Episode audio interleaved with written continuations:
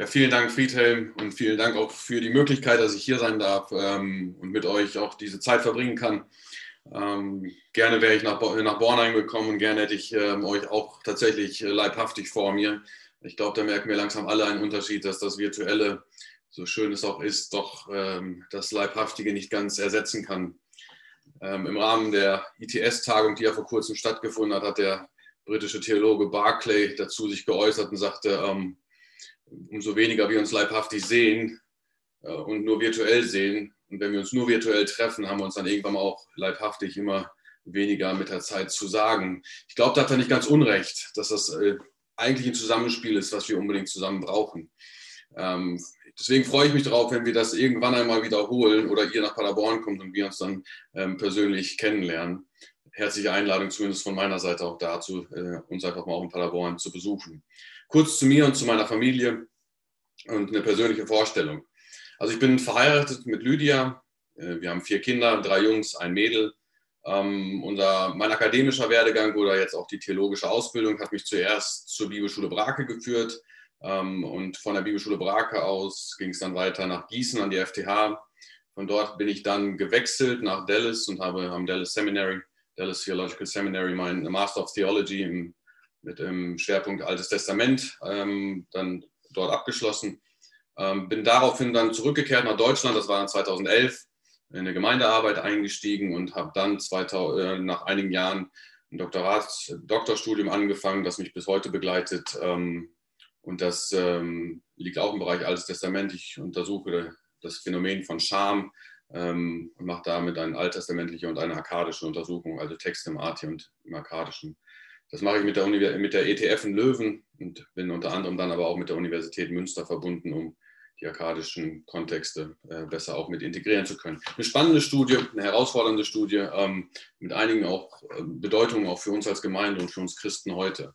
Also von daher, meine Leidenschaft liegt sehr stark im Alten Testament.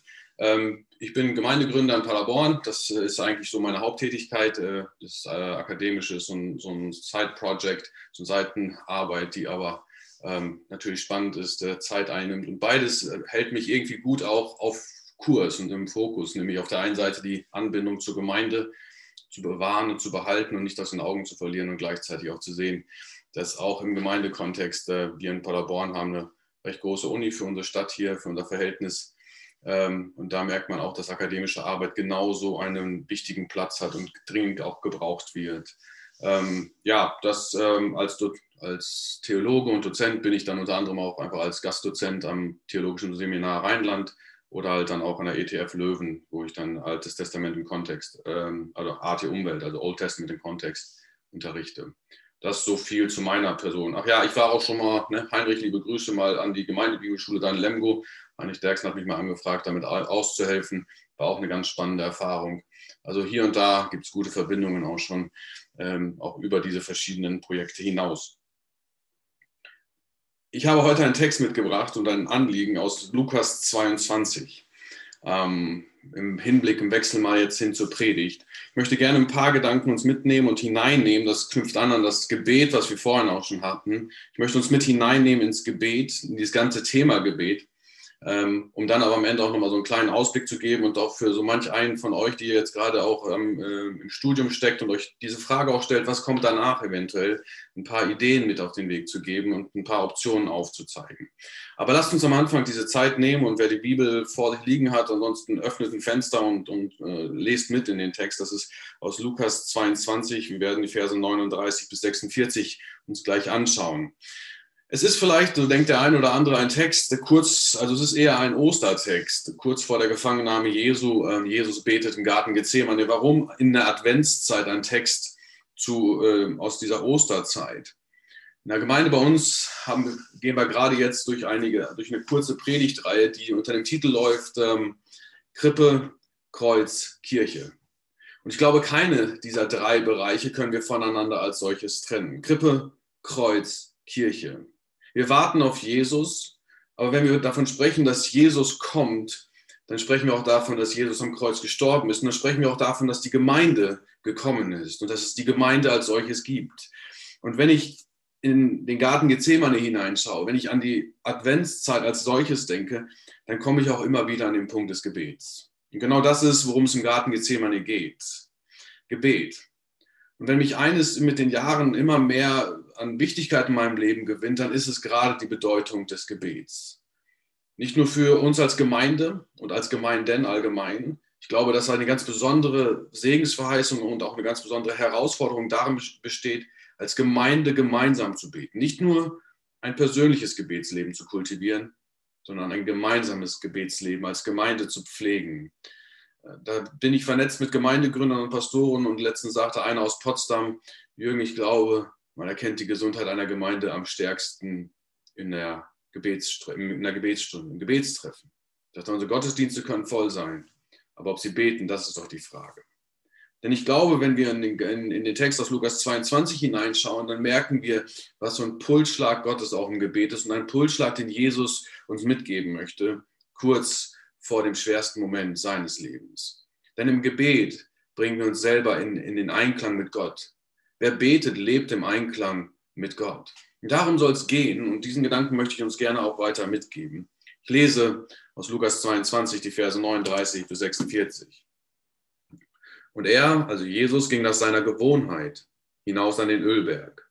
Es folgten ihm aber auch die Jünger, und als er dahin kam, sprach er zu ihnen, betet, damit ihr nicht in Anfechtung fallt.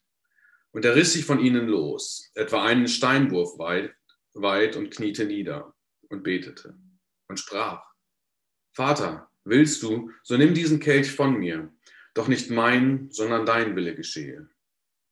Es erschien ihm aber ein Engel vom Himmel und stärkte ihn. Und er rang mit dem Tode und betete heftiger. Und sein Schweiß wurde wie Blutstropfen, die auf die Erde fielen. Und er stand auf von dem Gebet und kam zu seinen Jüngern und fand sie schlafend vor Traurigkeit. Und sprach zu ihnen, was schlaft ihr? Steht auf und betet, damit ihr nicht in Anfechtung fallt.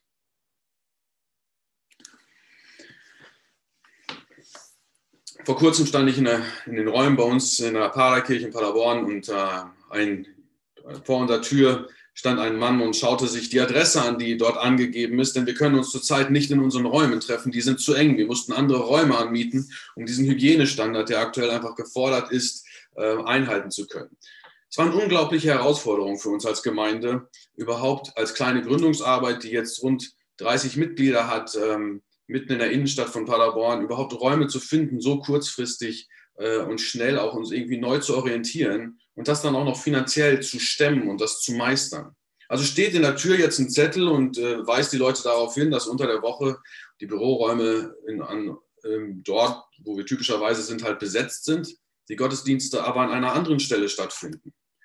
Da steht ein guter, steht ein äh, Mann, 40 Jahre alt, macht ein Foto. Ich öffne kurz die Tür und spreche ihn darauf an. War gerade auf dem Weg runter in, ins, zum Gottesdienstraum, wo wir feiern wollten. Und er schaute mich an, war erstmal überrascht, dass da überhaupt noch jemand die Tür aufmacht. Schaut mich an und sagt zu mir, äh, ey, kannst du Englisch sprechen? Ich sage, ja, natürlich. Zwei Jahre in Amerika, also ich kann Englisch. Hat, fing er schon mal an zu, zu, zu äh, oder sein ganzes Gesicht hellte auf. Und er schaute mich an und sagte nur einfach, ey, ähm, ich suche eine Gemeinde, wo ich auch Englisch reden kann und wo ich einen Englisch Bible Study beginnen kann. Und dafür bete ich schon lange. Ich wusste noch nicht einmal, wie er heißt, als er der gute Mann, der vor mir stand. Ich wusste nicht, wer er ist, woher er kommt. Habe ihn einfach erstmal eingeladen, sagte ich, hey, coole Idee, komm erstmal zum Gottesdienst, lass uns kennenlernen.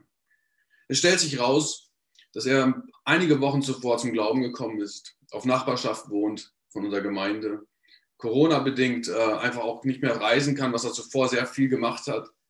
Ein Kneipenbesitzer in Paderborn ist und einer der angesagtesten Kneipen in Paderborns hat und jetzt auf einmal Christ ist und eben halt gut Englisch oder besser Englisch kann, weil er Schotte ist, der in Paderborn wohnt, seit 20 Jahren.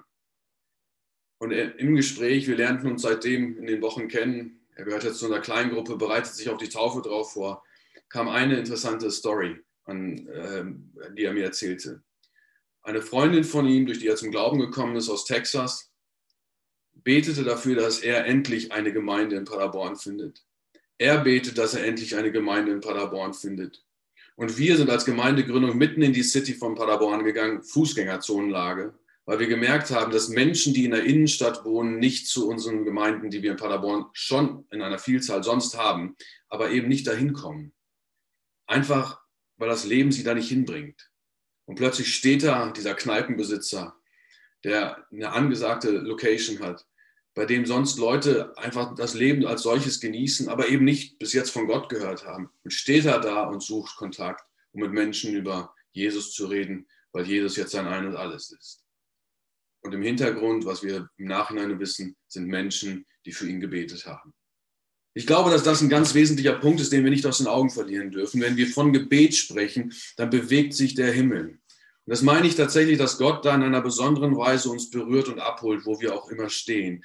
Ge Gebet sind solche Wasserscheidmomente, solche Wendepunkte im Leben. Jesus steht vor so einem Wendepunkt. Er steht direkt vor der Gefangennahme. Er weiß, was auf ihn wartet. Und mitten in dieser Realität des Lebens, die Jesus vor Augen hat, die auch Schwierigkeiten und Herausforderungen mit sich bringt, zieht er sich zurück, Vers 39, nach seiner Gewohnheit. Deine und meine Realität wird immer wieder eine äh, Wendepunkte mitbringen, die einfach herausfordernd sein werden. Es werden wahrscheinlich nicht allzu viele Momente im Leben von uns kommen, die die Kategorie einer Pandemie haben, wie wir sie aktuell erleben. Und trotzdem wird es immer wieder, besonders wenn du sagst, ja, ich gehe in den Dienst, ich stelle mich und folge Christus nach und gehe auch in einen Gemeindedienst, Momente geben, in denen wir einfach immer wieder neu vor Wendepunkten stehen, uns fragen, wie geht es als nächstes weiter, welche Entscheidung ist richtig, wie gehen wir hier vorwärts, Gott schenkt Weisheit, was ist dran. Jesus betet und zieht sich nach seiner Gewohnheit zurück. Dieses Wort Gewohnheit in Vers 39 sollten wir nicht zu schnell überlesen. Denn Gewohnheiten prägen unseren Alltag. Und es können gute Gewohnheiten sein oder es können auch herausfordernde oder auch schlechte Gewohnheiten in der Form sein. Ich will dazu nicht allzu viel sagen, denn der Fokus sollte auf dem Gebet liegen, aber ich kann da nur ein Buch herzlichst empfehlen von J.K. Smith, You Are What You Love. Wenn du Englisch lesen kannst, das Buch solltest du gelesen haben. You Are What You Love. Denn es geht einfach darum, dass wir uns Gewohn also Gewohnheiten stärken unser geistliches Leben oder sie killen ist. Und das ist der Punkt, an dem wir stehen, wo wir sagen müssen, wir brauchen Gewohnheiten, die auch uns stärken in unserem geistlichen Leben mit Gott, mit dem Gebet. Und Jesus steht hier und er zieht sich zurück mit seinen Jüngern nach seiner Gewohnheit, um zu beten. Und es ist ein Moment, als er sich dorthin kniet, Vers 40, dann spricht er und sagt zu seinen Jüngern, äh, und als er dahin kam, sprach er zu ihnen, bevor er sich hinkniet, betet, damit ihr nicht in Anfechtung fallt.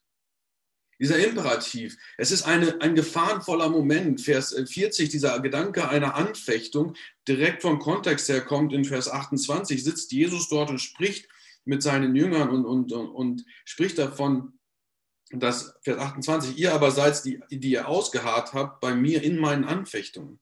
Also Jesus macht deutlich, dass es herausfordernd ist, auch schwierig ist und auch einfach kräftezehrend ist. Und wenn solche Momente kommen und vor allem hier im Hinblick darauf, dass Jesus ans Kreuz gehen wird, wo Satan ihn in einer besonderen Weise noch einmal versucht, das ist eine ungemein große Gefahr.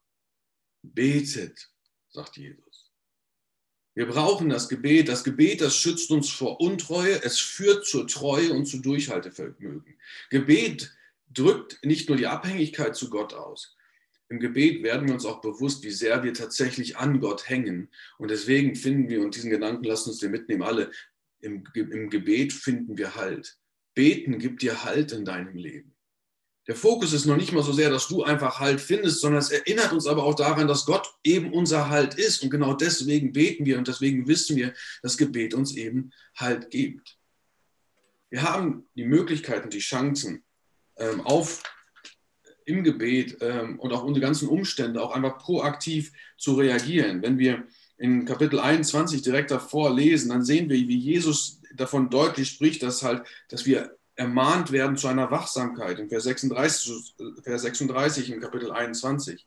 So seid alle Zeit wach und betet, dass ihr stark werdet, zu entfliehen diesem allen, was geschehen soll und zu stehen vor dem Menschensohn. Wir haben die Möglichkeit und die Chance, auf die Umstände proaktiv zu reagieren. Wir müssen nicht warten, bis das Chaos äh, des Lebens über uns hereinbricht. Und ein wesentlicher Punkt ist, bei, bei den Dingen, die wir kontrollieren und proaktiv darauf reagieren können, ist unser Gebetsleben.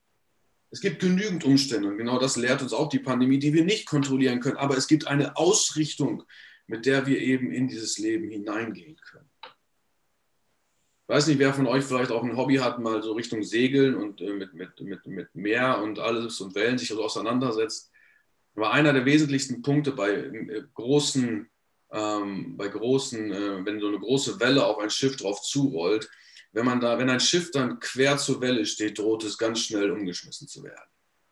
Es gibt manchmal Momente, dann muss das Schiff einfach nur noch gerade in die Welle gesteuert werden, um, um durch diese Welle durchzubrechen, oder es wird auf jeden Fall kentern. Ob es kentern wird, wenn es gerade darauf zugeht, ist auch nicht gesagt, dass es dann unbedingt äh, bestehen wird. Aber wenn es sich nicht wirklich der Gefahr stellt, dann wird es auf jeden Fall kentern. Gebet ist so ein Moment, wo wir uns ausrichten und sagen, was auch immer das Leben bringen mag, Jesus sagt, betet, damit ihr nicht in Anfechtung fallt. Gerade ausgerichtet, wie auch immer hoch die Welle sein mag, es geht vorwärts. Denn Gott ist an unserer Seite, wir richten uns auf ihn aus und an ihm halten wir uns fest und wir befolgen seinen Imperativ. Betet, damit ihr nicht in Anfechtung fallt. Wir werden Anfechtungen wie solche Wellen nicht immer vermeiden können, aber wir können entscheiden, wie wir hineingehen und ob wir hineingehen. Manches Mal können wir auch, was Jesus hier sagt, schlicht Anfechtungen vermeiden. Wir sollen nicht in Anfechtung fallen.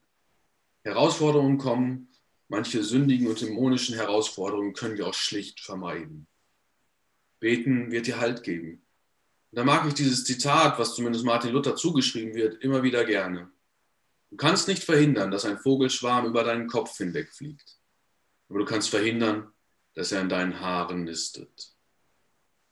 Wir stehen als Männer und Frauen im Dienst in einer besonderen Herausforderung, auch in einer charakterlichen und einer persönlichen Vorbildfunktion für die Menschen um uns herum. Was in unseren Haaren nistet, sehen andere Leute genauso. Und wir stehen selber da und sagen, lasst uns mutig und vertrauensvoll auch in den größten Herausforderungen des Alltags beten und damit uns selber in den Einklang mit Gott bringen. Denn das ist der zweite Aspekt, den wir hier aus dem Text auch mitnehmen können, aus den Versen 41 bis 44. Jesus schaut nicht nur seine Jünger an und sagt ihnen, dass sie selber beten sollen und gibt ihnen diesen Befehl mit. Was übrigens, wenn man zu Vers 46 springt, einfach auch die gesamten Abschnitt umrahmt. Betet, dass ihr nicht in Anfechtung fallt, in Inclusio, wo wir es vor Augen haben und wissen, der, der Fokus, da ist eine Klammer drum gelegt. Und jetzt zum Mittelpunkt lebt Jesus, oder im, im mittleren Teil, lebt Jesus es den Jüngern vor, was es heißt zu beten inmitten von schwierigen Umständen und worum er eben halt dann auch betet. Und das sind die Verse 41 bis 42, äh, 41 bis 44. Jesus richtet sich selbst neu aus. Jesus reißt sich von seinen Jüngern los, kniet nieder, eine Haltung der Demut, in der er sich neu wieder auf seinen Vater ausrichtet und er betet schlicht. Er tut das, was er seinen eigenen Jüngern mitgegeben hat und sagt, Vater, willst du, so nimm diesen Kelch von mir, doch nicht mein, sondern dein Wille geschehe. Für mich sind das mit die wertvollsten Verse geworden. Denn manches Mal ringe ich mit meinem Vater im Himmel und denke mir, Gott, nee, danke, bitte diesen Kelch nicht. Und bei mein, mein Leben ist bei weitem nichts vergleichbar mit der Herausforderung, die Jesus hier gerade erleidet.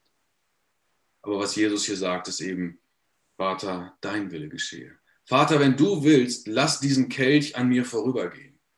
Vater, wenn du willst, nimm diesen Kelch weg von mir. Jesus steht nicht da und freut sich ein, und führt einen Freudentanz auf, dass er ans Kreuz gehen darf. Er leidet, er ringt, er ringt mit seinem Vater und er bringt auch seinen Unwillen zum Teil zum Ausdruck, macht aber eines deutlich, sein Wille ist nicht der leitende Maßstab, sondern selbst da, wo er eine, eine, eine Haltung hat, die, die aktuell entgegen der Ausrichtung Gottes gestellt ist, sagt er aber, es ist nicht meine Grundhaltung. Wenn ich auch die schwierigen Momente sehe, möchte ich mich neu auf Gott ausrichten. Und beten wird dich und mich neu ausrichten nach dem Willen Gottes. Manches Mal verlieren wir den Weg und, und, und, und marschieren einfach in eine Richtung, die nicht gesund für unser eigenen Alltagsleben ist, weil wir aufgehört haben zu beten.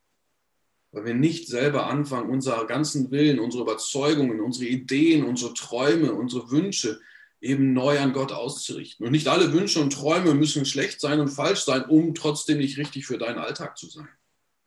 Vater, wenn du willst, nimm diesen Kelch weg von mir, sagt Jesus. Der Wille des Vaters und der Wille des Sohnes treffen aufeinander und Jesus weiß, was der Wille des Vaters ist. Er weiß, was ihn erwartet. Und Jesus lebt den Jüngern den gerade genannten Imperativ vor. Bete. Er sagt ihnen schlicht, bete. Jesus wartet nicht hier einfach nur freudig auf das Kreuz. Er bittet den Vater um einen anderen Weg, wenn es sein Wille ist. Jesus ringt mit Gott. Er kämpft einen Todeskampf. Jesus öffnet sich Gott und er öffnet sich damit auch gleichzeitig selbst für den Willen Gottes und wird neu ausgerichtet. Er lässt nicht zu, dass sein Wunsch, nicht leiden zu müssen, wichtiger wird als die Erfüllung des Willen Gottes. Darf ich uns an dieser Stelle mal gedanklich mit hineinnehmen, auch in unsere eigenen Wünsche, Träume und Pläne? Und dass wir uns selber mit hineinnehmen und mal uns diese Frage auch mit auf den Weg nehmen und sagen, was ist der Wille Gottes in unserer Lebenssituation? Jeder, der Gemeindearbeit kennt und vor allem auch mal eine Gemeindegründungsarbeit, weiß, dass irgendwann mal die Euphorie verflogen ist. Wir sind seit, seit fünf Jahren in, der, in Paderborn in der Innenstadt in der Gemeindearbeit.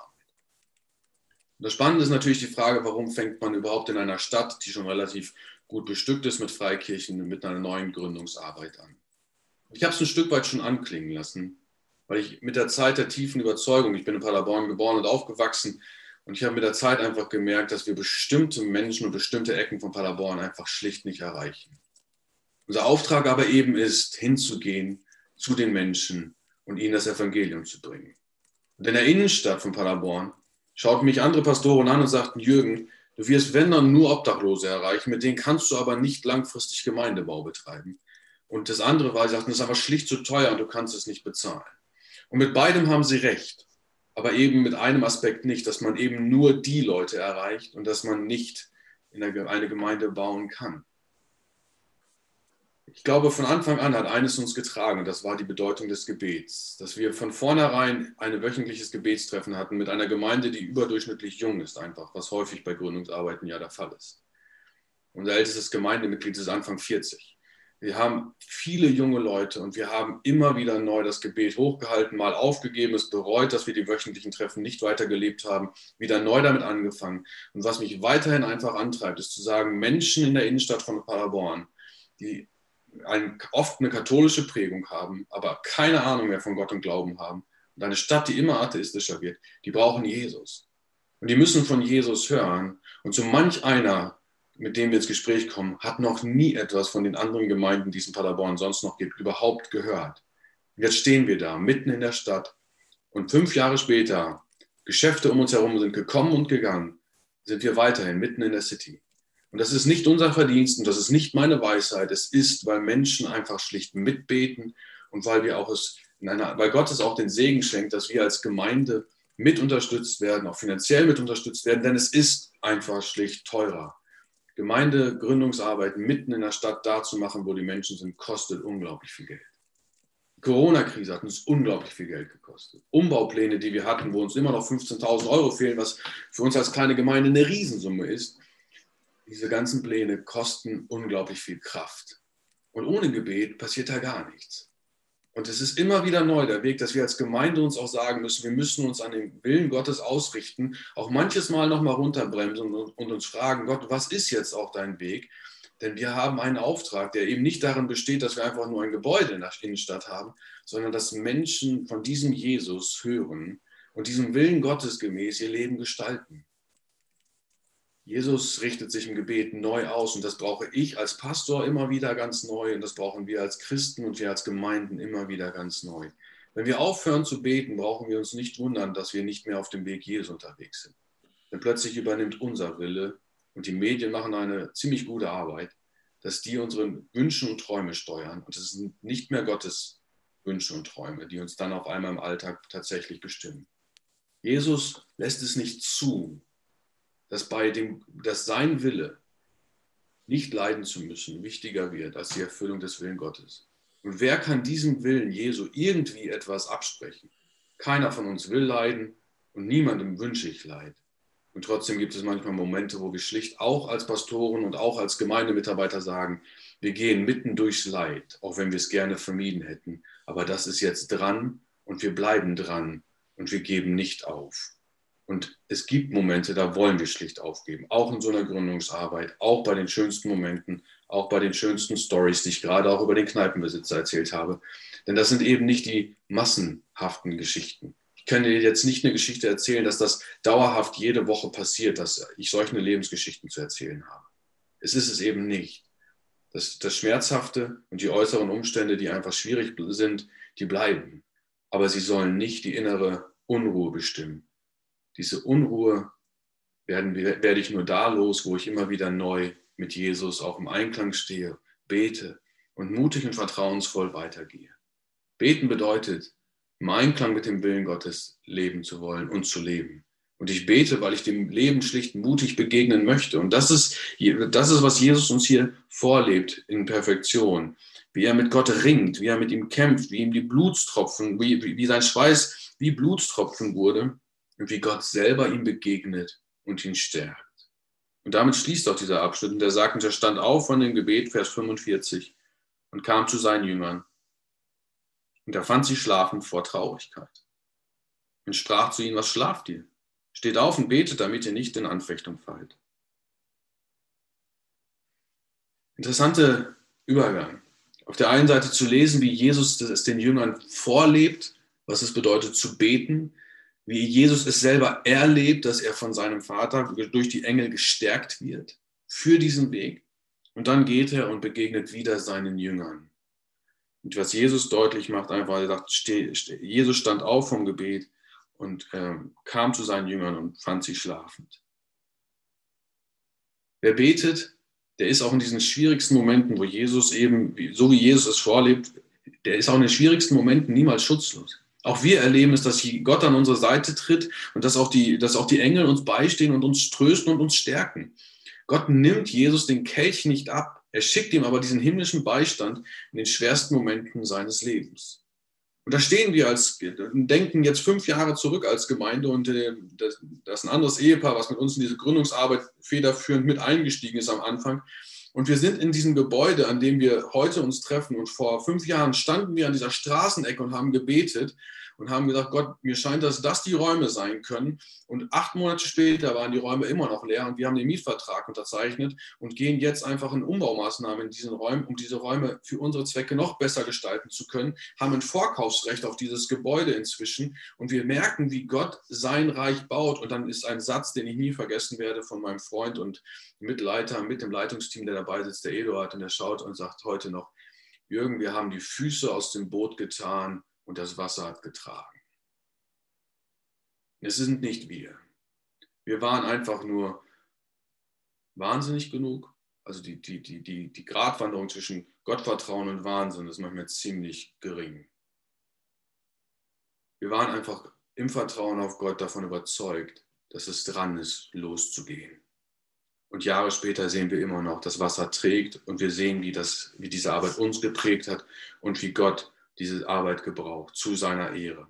Und weil Menschen uns unterstützt haben, die ebenfalls mitgebetet haben und gesagt haben, wir können es nicht genau sagen, warum, sagt ein anderer Pastor, aber ich habe von Gott klar den Frieden, dass es dran ist. Und deswegen beten wir und unterstützen euch auf dem Weg. Und dieses Gebet baut auf. Jesus wird aufgebaut durch den himmlischen Beistand selbst. Und da schaut er seine Jünger an und er fragt sie, warum betet ihr nicht? Und er will sie selber mit aufbauen. Er will sie selber auch nochmal stärken in diesen Dienst, sie vorbereiten. Und in Apostelgeschichte sehen wir dann, wie die Jünger nicht mehr aufhören können zu beten, denn jetzt schlafen sie. Aber als die Auferstehung passiert ist und als sie das Ganze durchstanden haben, was an Ostern geschehen ist, können sie nicht mehr anders als zu beten. Und das wünsche ich auch uns, dass wir einfach nicht mehr anders können. Jesus steht auf, Vers 46, und findet sie schlafen vor Traurigkeit. Warum sind sie traurig? Hast du dir schon mal diese Frage gestellt in Vers 45, warum sie traurig sind? Sie wissen nicht all das, was Jesus weiß. Sie kennen, Jesus kennt sein Schicksal im Detail als allwissender Gott. Er weiß, was auf ihn zukommt. Die Jünger, sie sind traurig, heißt es. Sie hatten einen ungemein langen Tag. Sie haben das Passafest vorbereitet, sie haben das Passafest gefeiert. Es gab einige schwere Konfliktgespräche innerhalb der Jünger zwischen den Jüngern, wo sie auch, in, auch miteinander in, einfach in, in, in Streit geraten sind. Sie sind dann weitergegangen zum Ölberg und all das bringt eine emotionale Belastung mit sich. Der Verrat von Judas ist geschehen. Jesus steht selber da und spricht immer wieder auch von einem bevorstehenden Tod. Dieser geistliche Kampf, dass Petrus daneben steht und Jesus ihn anschaut und sagt, weiche von mir, Satan. Es war ein langer Tag. Und manchmal, wenn die Tage einfach lang sind, dann setzt sich eine Traurigkeit ein und man sagt, man will einfach nur noch schlafen. Und Jesus weiß, dass dieser Moment da ist und er weiß, gemessen an dem, was auf ihn drauf zukommt, er kann jetzt nicht schlafen und er braucht den anderen genauso und wir müssen beten. Und ich will uns dazu immer wieder neu aufmuntern und auch heute einladen, dass wir uns bewusst werden, Jesus, Gott nimmt nicht immer den Kelch weg von unserem Leben. Der Kelch kommt manches Mal und wir, wir singen mit Bonhoeffer und wenn ich auch diesen bitteren Kelch trinke, und Bonhoeffer weiß, was er erlebt hat, denn er hat sein Leben gelassen. Und wenn Gott mir diesen Kelch reicht, den bitteren, ich weiß nicht, ob wir uns das manchmal auch nochmal neu bewusst werden müssen. Ich glaube manchmal, ja, wir müssen uns nochmal neu bewusst werden, dass das Leben auf Erden nicht bedeutet, dass Gott uns immer alles nimmt, was schwierig ist, sondern manches Mal schlicht diese schwierigen Umstände auf uns drauf zukommen lässt, aber eben da ist mit seinem Beistand. Und wir müssen mehr beten. Wir brauchen mehr diese Überzeugung des Gebets und das gelebte Gebet, um auch in diesen Momenten mutig und stark vorwärts zu gehen. Gott nimmt Jesus den Kelch nicht ab, denn weil Jesus am Kreuz stirbt, stellvertretend für alle, wird die Menschheit mit Gott versöhnt. Der Schmerz hatte seinen Platz im Erlösungsplan Gottes. Und weil Jesus sich voll und ganz mit uns Menschen nun investieren kann, äh, identifizieren kann, kann Jesus mitfühlen, denn er hat mitgelitten, Hebräer 4. Aber ist das nicht ein perverses Gottesbild? Das ist zumindest etwas, was ich mit Menschen, die weg von Gott sind, weg vom Glauben sind, die einfach auch weg von der Kirche sind, die manches Mal einfach auch irritiert in den Gottesdiensten sitzen und mich fragen, Jürgen, was ist das für ein Bild von Gott? Ja, wir tragen eine Sehnsucht nach einer heilen Welt in uns, in der alles friedvoll ist. Wir wünschen uns, dass das Leben einfach nur gut und rund läuft und dass alles friedlich ist. Und diese Sehnsucht, die ist zutiefst biblisch, davon bin ich überzeugt. Unsere Sehnsucht ist ein Funke aus diesem Garten Eden. Wir wünschen uns nichts sehnlicher, als dass alles gut ist. Das, was wir nicht nur als Christen in uns tragen, das tragen auch die Menschen in der Gesellschaft in sich. Das sind Anknüpfungspunkte, um mit Menschen über das Evangelium zu reden. Denn es ist genau das, wovon die Bibel spricht und was sie uns verheißt bei dem zweiten Advent, auf das wir warten, dass Jesus in Herrlichkeit wiederkommt. Die Bibel ist aber auch schlicht nicht einfach naiv. Die Bibel stellt sich der Realität, Gott stellt sich der Realität und die Realität ist nun mal, es ist nicht alles gut. Und Gott arbeitet nicht mit den, mit den gut gemeinten Wünschen, sondern er stellt sich der Wirklichkeit, um eine neue, herrliche Wirklichkeit zu schaffen durch seinen Sohn Jesus Christus. Und genau deswegen beten wir. Denn wir stehen mitten in dem Alltag, wo wir spüren, dass es uns runterdrückt, niederdrückt, erdrücken will und wir wissen, der Tod ist überwunden. Was auch immer Corona-bedingt gerade alles passiert. Aber ich glaube so manches Mal, dass wir panisch und ängstlich werden, auch als Christen, weil wir aus den Augen verloren haben, dass der Tod überwunden ist. Wir brauchen Frieden mit dem Tod oder wir werden nicht als Christen gut unser Leben führen können. Der Tod ist überwunden. Ich sage nicht, wenn wir Frieden mit dem Tod brauchen, dass wir den Tod gutheißen sollen. Der Tod ist immer unser Feind. Er ist ein Ausdruck der Sünde. Aber wir haben die Botschaft, dass der Tod überwunden ist. Und Jesus richtet sich neu aus in dieser Todesstunde. Und dafür braucht er das Gebet. Dafür brauchen wir das Gebet. Beten bedeutet, den eigenen Willen mit dem Willen Gottes in Einklang zu bringen. Und um in Anfechtungen dennoch treu im Glauben zu bleiben und auch in dem Dienst vorbildlich weiter dein Leben führen zu können, bist du darauf angewiesen, bin ich, es, bin ich darauf angewiesen, dass wir uns abhängig machen von Gott und in der Gemeinschaft mit ihm leben. Das ist ein wesentlicher und entscheidender Punkt, den wir niemals aus den Augen verlieren dürfen. Ohne Gebet begehen wir geistlichen Selbstmord. Und genau das können wir uns nicht leisten. Es geht um mehr als um uns, es geht um Gottes Reich und um die Gemeinden, in die uns Gott gestellt hat. So viel an dieser Stelle.